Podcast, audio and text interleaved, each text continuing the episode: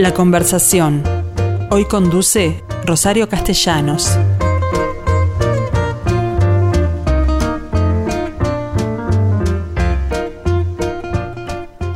Bueno, si yo les digo que mi entrevistado hoy es Marcelo Irurtia, ustedes van a, a saber de qué hablemos. Porque, por supuesto, Irurtia, Marcelo en este caso, es enólogo, es la cuarta generación al frente de la bodega de Carmelo y estuvo hasta hace bien poco, bueno, integrando como enólogo de la bodega una asociación, una comisión que está procurando hacer con otras 12 bodegas más una especie de recorrido por las distintas bodegas que se están dispersas en el departamento, de manera de dar a conocer ese departamento. Obviamente esto fue entusiastamente apoyado por, por la Corporación de, Turismo, la Asociación Turística y por la Intendencia de Colonia. Así que, bueno, esperemos que, que lo logren a partir de una iniciativa que tienen además bien interesante, que es tener un bus que haga el recorrido, porque supongo que, dadas las distancias, deben quedar relativamente lejos una de otra. Bueno, está Buenavista, Campo Tinto, El Legado, bueno, Familia Irurtia, Fripp, Hacienda El Sacramento, Los Cerros San Juan, Los Pinos, Narbona, eh, Piccolo Barfi, Viñedos y Olivares del Quintón y Subizarreta. Es decir, de estas conozco no, más de tres. Marcelo es además Irurtia, además de, de su apellido, es ingeniero agrónomo y es enólogo, un título que obtuvo en Francia. De manera entonces, Marcelo, que vamos a comenzar diciendo que tú estás en Carmelo. ¿Es así? Buenos días, buenas tardes, Rosario. Eh, sí, sí, yo te estoy hablando directamente desde, Carmelo, desde acá, de la bodega Irurtia, un lugar que, bueno, lo, conversábamos en el día de ayer, yo valoro mucho, soy una persona muy, muy enamorada del lugar de donde nací. Donde bueno, no es para menos, porque es divino es divino el lugar, está, eh, está a, la, orillas de un, de un arroyo, ¿no? Claro, acá incluso la bodega Irurtia tiene un pequeño puertito donde recibimos visitas. Hay un barco que da el servicio de, visita al arroyo de las vacas y al río de la Plata, porque acá es un arroyo navegable totalmente que desemboca a unos 3 kilómetros, 4 kilómetros de la bodega, desemboca en el Río de la Plata, en la playa principal de Carmelo, que se llama Playa Seré. Entonces hay una embarcación incluso que hace visitas turísticas. Bien, este, ya tengo un programa para la próxima vez que vaya a Colonia. ¿Están haciendo algo en estos momentos en que estamos sufriendo esta pandemia? Sí, sí, por supuesto. Eh, nosotros venimos, el antecedente inmediato a la formación de bodegas de Colonia, un grupo de bodegas que se llama, que actualmente sigue existiendo, se llama Bodegas de Carmelo, mm. con los cuales somos siete bodegas y seguimos trabajando activamente desde hace ya más de seis años. Hoy en día se formó este grupo de bodegas de Colonia. La gran mayoría de estas 13 bodegas de, Colonia que nos juntamos para promover este destino tan lindo y esta ruta del vino, actualmente estamos abiertos al turismo, incluso se ha tenido mucho éxito. En los últimos meses, en estos meses tan difíciles que nos ha tocado vivir de, de pandemia, el público uruguayo y muchos extranjeros que viven en Uruguay se volcaron masivamente a visitar nuestras bodegas y eso permitió no trabajar con normalidad porque nuestro turista principal, nuestro cliente en los últimos años era extranjero, principalmente brasileños, mm. pero trabajar, que no es poco, ¿no? En esta, en esta época tan difícil para el turismo mundial. Y sí, ahora, por ejemplo, en estas vacaciones que están terminando, se trabajó muy bien. Incluso normalmente post vacaciones son épocas donde el turismo baja bastante y aún así el fin de semana pasado fue bastante intenso. Entonces estamos muy contentos con el reconocimiento y muchos uruguayos, muchos montevideanos que no conocían quizás el interior tan con tanto detalle, digamos, pudieron conocerlo en esta oportunidad de, bueno, de fronteras cerradas. Y bueno, son cosas, escollos que nos pone la vida. Y una cosa que yo destaco, Rosario, es que en un momento tan difícil como esta pandemia para el turismo, eh, todas las bodegas de Carmelo y este grupo de bodegas de Colonia, todas estamos mirando el futuro con mucho optimismo.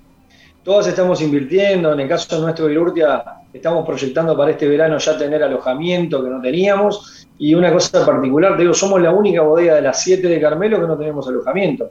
Todas las bodegas de esta parte del país se han ido especializando, nos hemos ido especializando cada vez más en lo que es el enoturismo. Y hoy en día este grupo de bodegas de Colonia, em, nosotros nos damos cuenta que tiene una importancia a nivel nacional que nos, asombra, porque todo lo que es el mundo del vino y el mundo del enoturismo en particular, tiene mucho que ver con el territorio. Entonces es muy fácil ponernos de acuerdo en acciones para compartir entre bodegas en las cuales compartimos la misma región, el mismo departamento.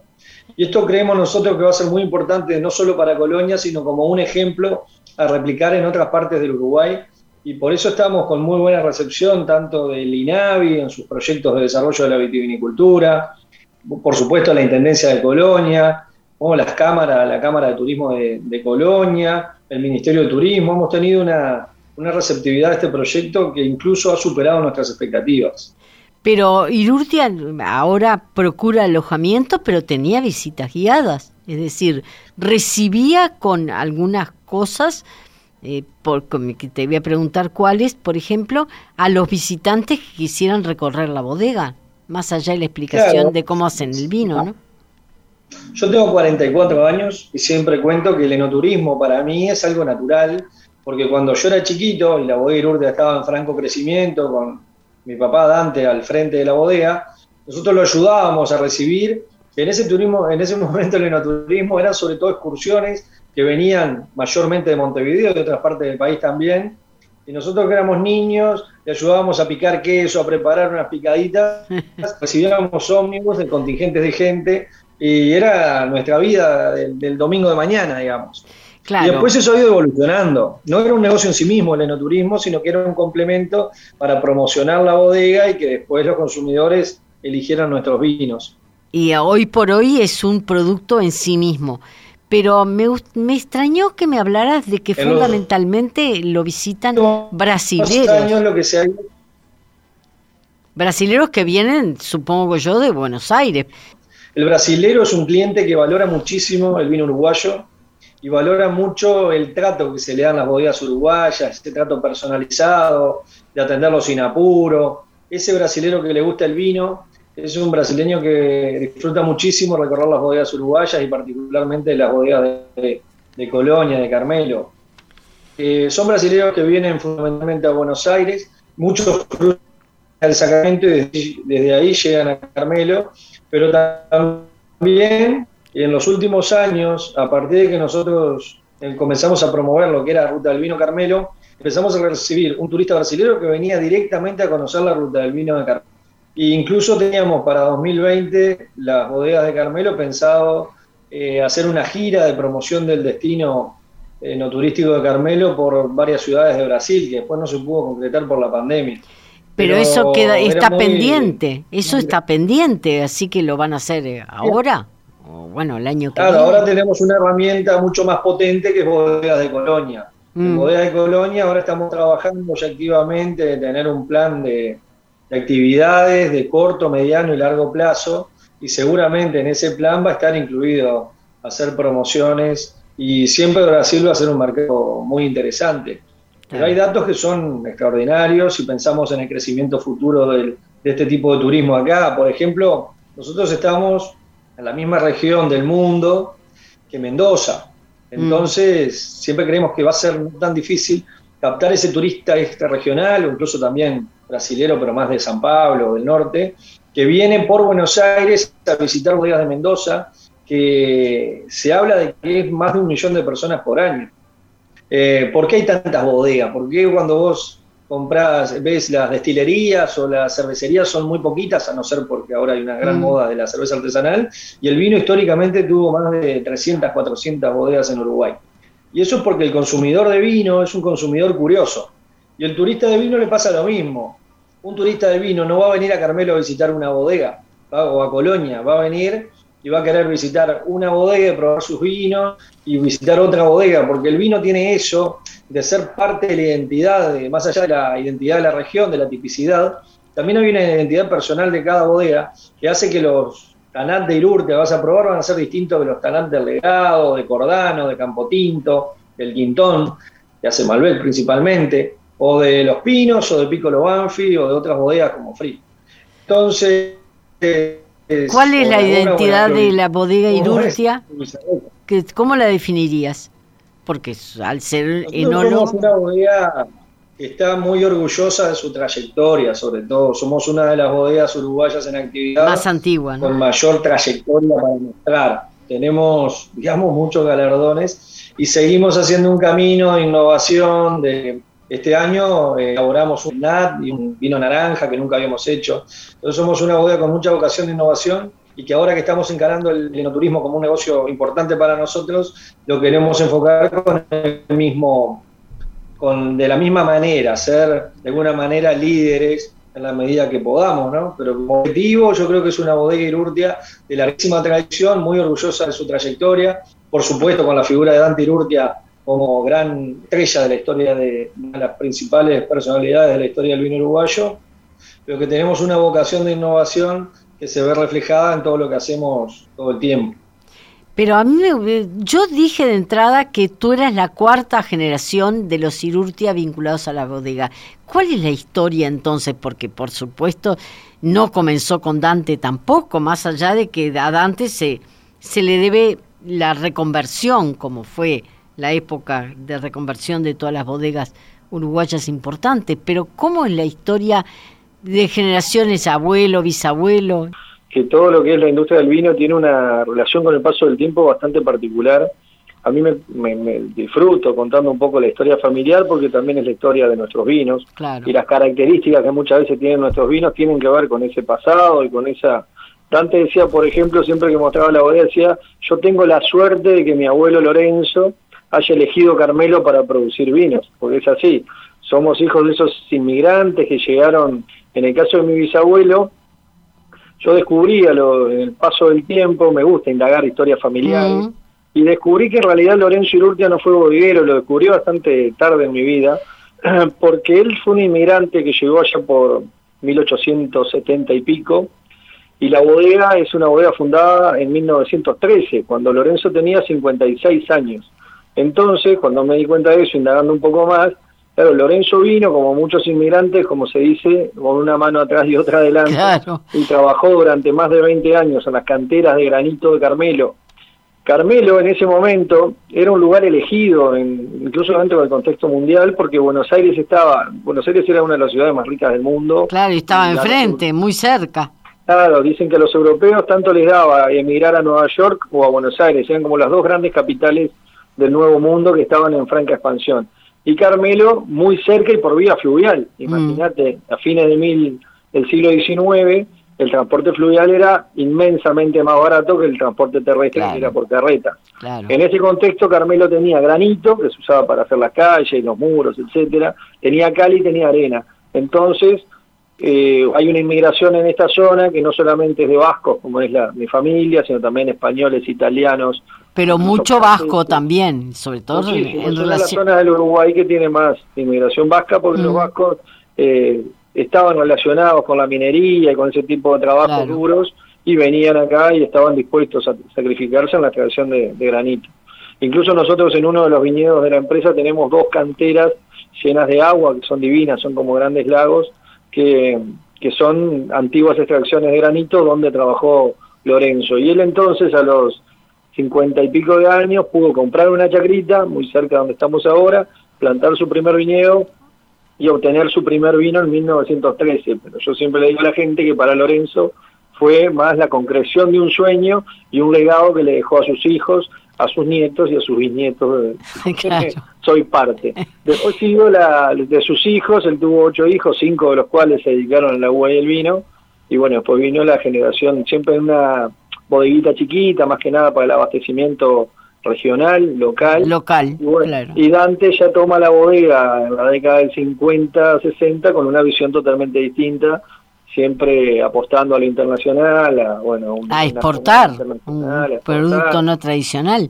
Fíjate que las primeras medallas internacionales de Irurtia son del año 66. Claro. Entonces, con ese empuje, él toma una bodeguita en Carmelo en aquellos años. Es deslumbrante el trabajo que hizo Dante para Irurtia, para todo el vino uruguayo. Claro. Pero me gustaría venir a, a la época actual y que me cuentes cómo va a ser el vino de la recientemente cosechada uva, porque mucho depende, como casi toda la producción agraria, del clima. Y en este caso, de acuerdo a lo que recuerdo, tendría que tener un, haber sido un verano seco para dar buena fruta, buenas uvas. Sí, fue una vendimia muy particular.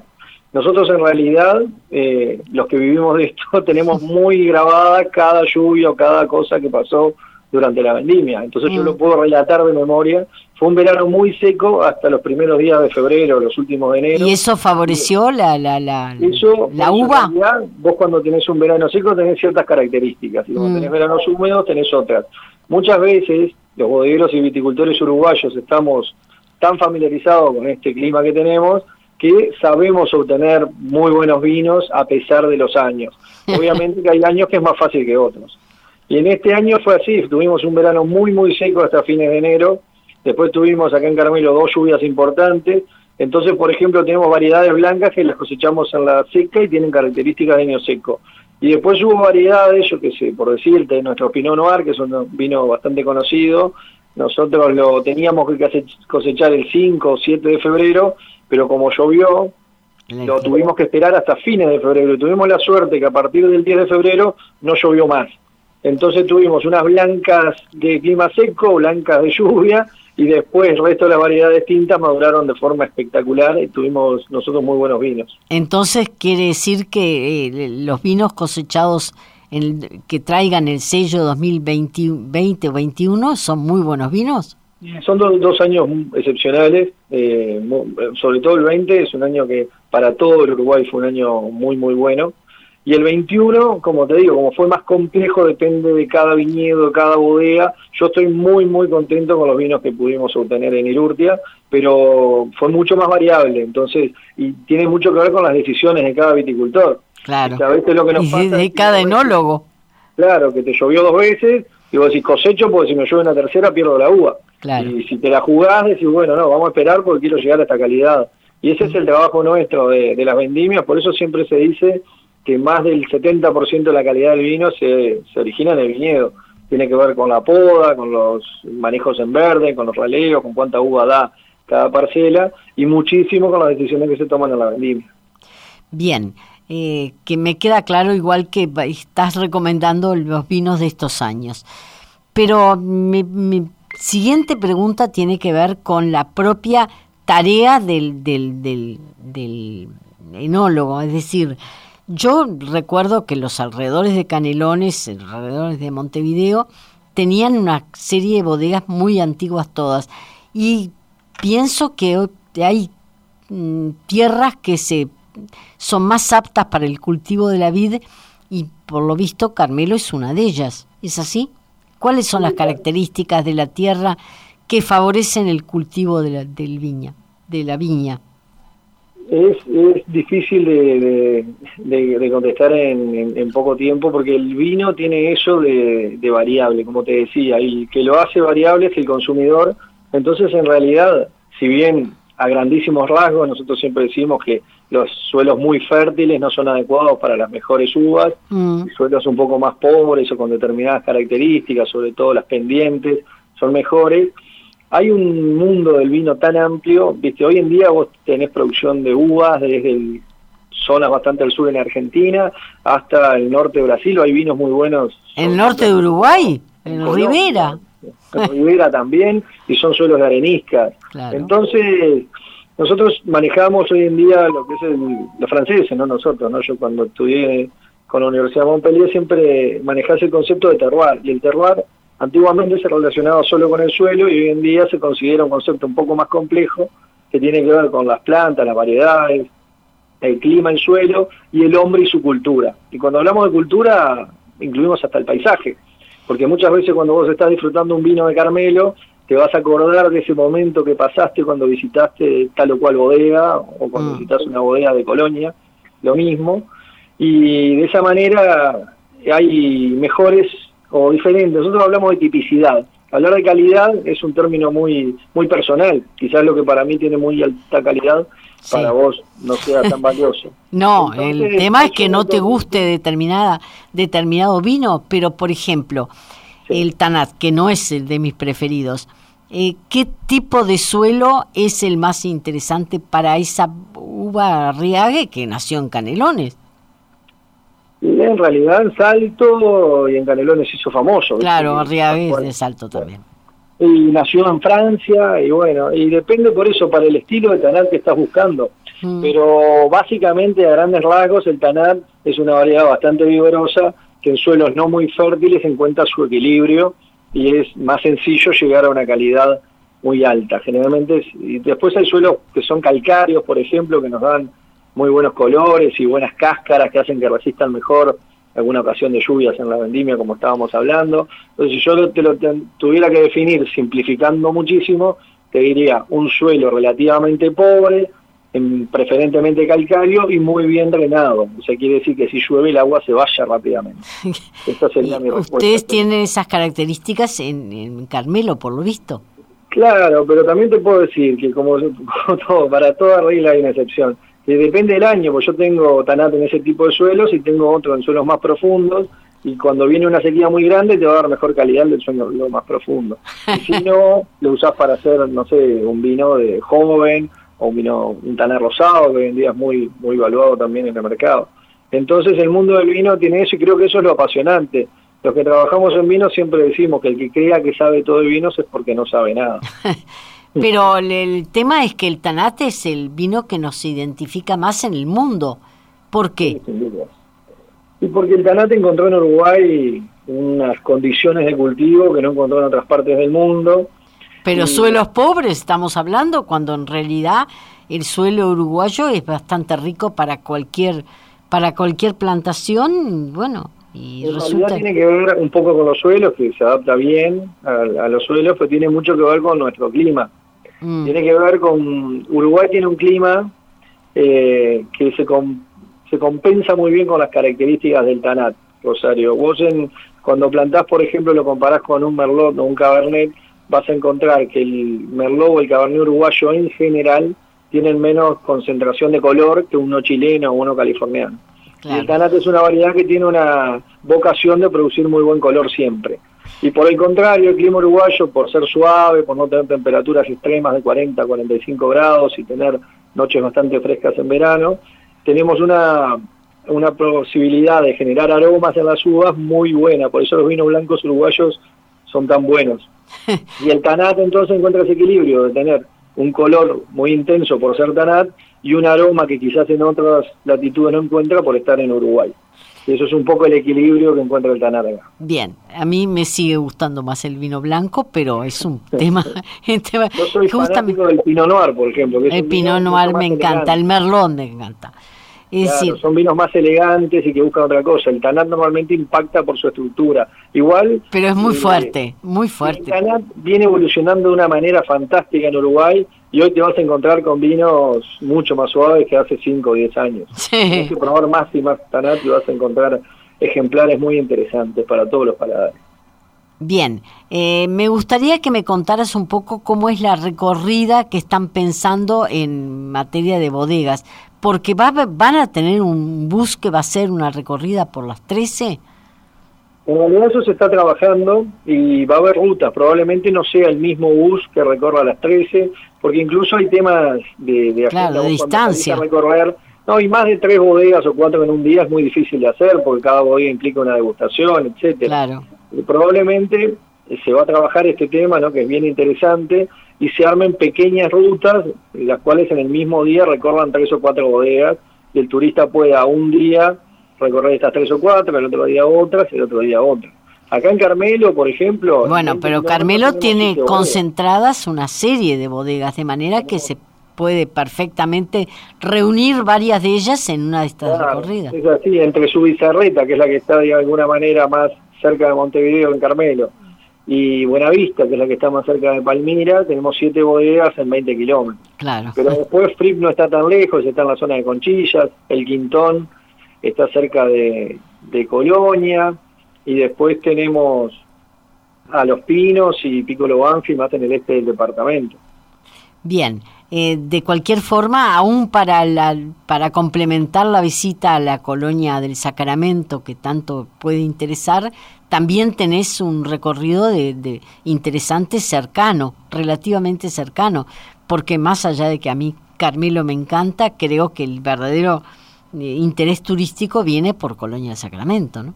Sí, pero lo que ha pasado en este último tiempo, te digo, pues yo soy carmelitano de toda la vida, y generalmente eso es lo que lo que se manejaba, el gran atractivo turístico de la colonia del Sacramento, que hoy está creciendo todavía y tiene inversiones preciosas, ahora se está arreglando la El Real, claro, el Real de San Carlos. Va a ser fantástico, pero mismo los operadores, nosotros lo que hemos descubierto en estos últimos dos o tres años, es que los grandes operadores turísticos de Colonia del Sacramento, que para Uruguay son importantes, viste que hay creo que después de Montevideo, Colonia debe ser la ciudad del Uruguay que tiene más cadenas internacionales.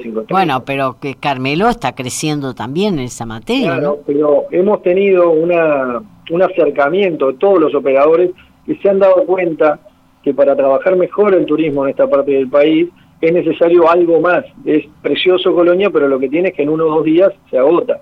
Y cuando los hoteles quieren salir a vender cuatro o cinco noches de una estadía o una semana, necesitan más productos turísticos y ellos tienen claro que lo que está después de la estrella, que sería la colonia del Sacramento con sus atractivos históricos, claramente lo que viene atrás es Carmelo. La ruta del vino en general en todo el departamento, y por ah. eso nos están ayudando también a armar este producto turístico. Pero Carmelo y Conchillas tienen mucho interés también, de manera que están, es un camino que tiene asegurado eh, muchos atractivos, ¿no? No, y estamos hablando de que de Colonia Carmelo tenés 50 minutos. Claro, por eso Entonces, Creo que si salís de un hotel en Punta Carreta, si te vas a visitar una bodega Canelones, debes tener más tiempo. Sí. Entonces es un producto de todo el departamento que son 80 kilómetros entonces y sin tránsito, ¿no? Mm. Entonces estamos muy cerquita de Colonia y creo que esto se va a trabajar muy bien de una forma conjunta y como te decía, estamos muy entusiasmados, esto es el comienzo de algo que creemos que es muy ambicioso, lo de la ruta del vino Colonia, y que creo que le va a servir a Colonia, pero también a todo el Uruguay, y por eso creo la receptividad que estamos encontrando en muchos ámbitos. Pero eh, no tengo ninguna duda que en materia de turismo, no solamente del interno mm, le, van a agregar interés, sino también al turismo que nos que en algún momento volverá a llegar desde afuera. Marcelo Irurtia, muchísimas gracias porque creo que son muy buenas noticias las que acabas de darnos a, desde Carmelo.